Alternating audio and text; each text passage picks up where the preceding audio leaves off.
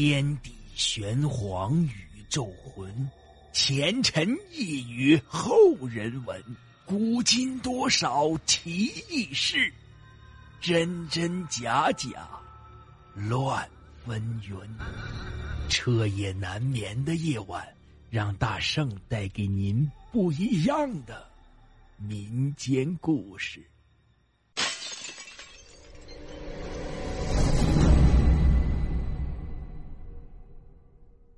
听友们，大家好，今天讲的故事叫做《雷劈木》。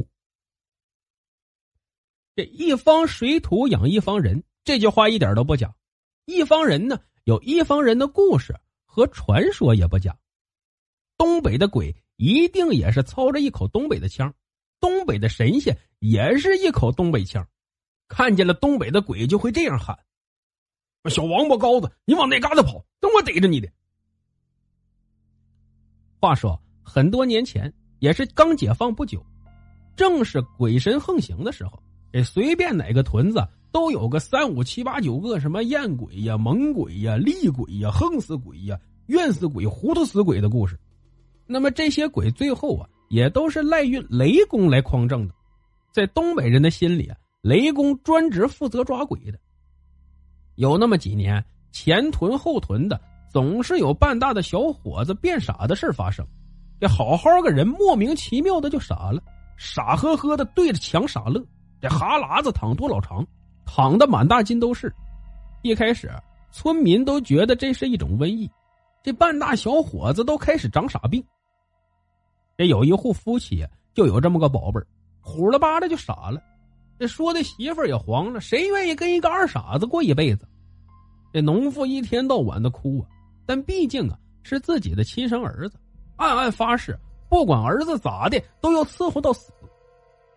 一天，农妇烧了热水给儿子洗澡，洗到下半身的时候，就看到儿子鼓鼓的两个小蛋都瘪成了两层软塌塌的皮了，一边还有一个红肿的小眼儿，立马没人声的喊道：“他爸，他爸，你快过来瞅瞅，这是咋的了？”孩子他爸进来，蹲下身一看，脑袋嗡一下，差点昏过去。这转身就往外跑，往那些得了傻病的孩子家中冲。冲进去就脱人家孩子的裤子，来拦都拦不住。脱完，又一家人傻眼了。小伙子的蛋蛋也瘪瘪的，上面有两个红肿的眼儿。这满屯子都跑了，但凡得了傻病的小伙子，无一例外，小蛋蛋都不翼而飞。这下满屯子家里有男孩的都吓坏了，一天到晚的一家人都看着孩子那两个小蛋蛋。这那时候的人呢都很迷信，有了怪事立马就想去找大神这四队有个大神叫黄雅珍，据说是黄老太奶附体，非常灵验，被村民套马车从四队像祖宗一样给请过来了。这黄雅珍一进村啊，就开始伸着鼻子四处闻。浑身开始打哆嗦，这一进屋看见躺在炕上的孩子，扒下裤子一看伤口，立马一声嚎叫，屁滚尿流的摔在了地上，鞋子都顾不得穿，披头散发的就往家跑，边跑还边喊：“蛇精来了，蛇精来了！”按说这也是一个得到了精灵附体的人，这怎么就吓成这样了呢？这东北的狐黄二仙也是属于鼠科的。这狐就是狐狸，黄就是黄鼠狼，又称黄皮子，蛇是这两种精灵的天敌，所以黄雅珍自然是要被吓跑了。最后啊，村民们又是下跪又是磕头，这黄雅珍才勉强的告诉他们：屯子东头大坝上有一个雷神庙，去请雷神吧，或许能救救命。村民们如奉法旨，赶紧杀猪杀鸡的去雷神庙磕头求神。几天过去了，没啥动静，村民们不仅暗暗着急。据说雷神一来，腥风带雨的。这东北大三月天，尿尿都能冻成冰瘤子。正冷的时候，这哪来雷和雨呢？这就说有一天，村东头老刘家的胖小子不是好生的叫唤：“哎呀妈呀，妈呀，有妖怪呀！他又吃我裤裆啊！”村里人听见了，就疯了一样的冲进去。看着老刘家胖小子缩在墙旮旯，捂着裤裆，脸色发青，已经吓得没有人样子了。这胖小子他妈赶紧冲过去，扒下孩子的裤子，然后喜极而泣。哎呀，还在，还在。原来这小子身上穿的红裤头，是他姥姥盖观世音佛像的那块红布做的，帮他逃过了一劫。正这时候，忽然天色就暗了下来，这大白天的就跟黑天一样，黑压压的，啥也看不清，飞沙走石。刮得像要天翻地覆了一样，就看见一道红光像疯了一样四处逃窜，屁股后一道闪电紧紧的追着，看着要追上了，就咔嚓一个炸雷。但是那道红光道行也不差，逃得飞快，闪电也追得极猛。眼看红光钻进了一家人的仓房里，那闪电也追了过去，咔嚓一个炸雷，立马就把那个仓房一劈两半，着起火来。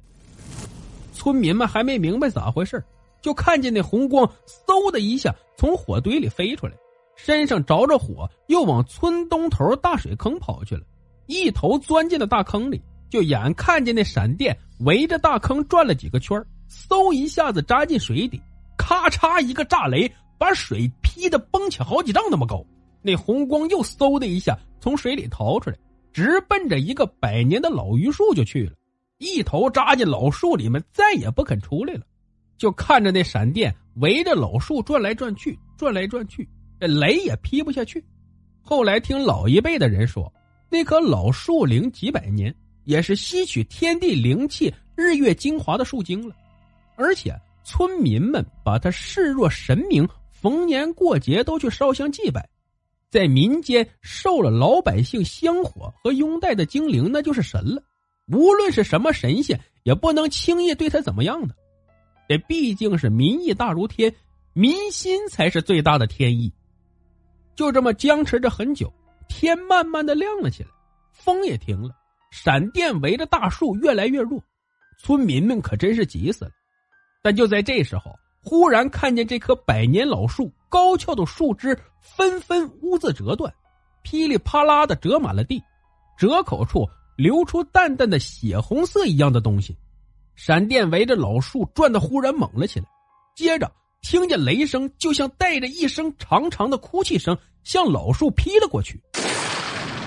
老树被劈成两半，中间躺着一只硕大的、一个一人多粗、老长老长、烧焦了的蛇精，还冒着烟闪电围着劈开的老树转了几个圈飞走了。村民们赶紧围了上去。一股脑的把那蛇精抬了出来，一起砍碎埋了，然后啊，一起跪在老树跟前磕头。这大家都知道，最关键的时候，老树精不惜自己折枝断根，为民除害，保佑了一方村民的平安。最后，大家每个人拿一块被雷劈过的木头回家，挂在大梁上，一是为了纪念老树的恩泽，另一个是雷劈木驱邪避凶。百害不能侵。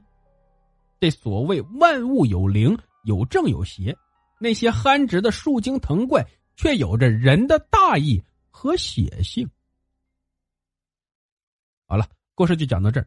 节目的最后啊，别忘了点赞、评论、转发，感谢您的收听。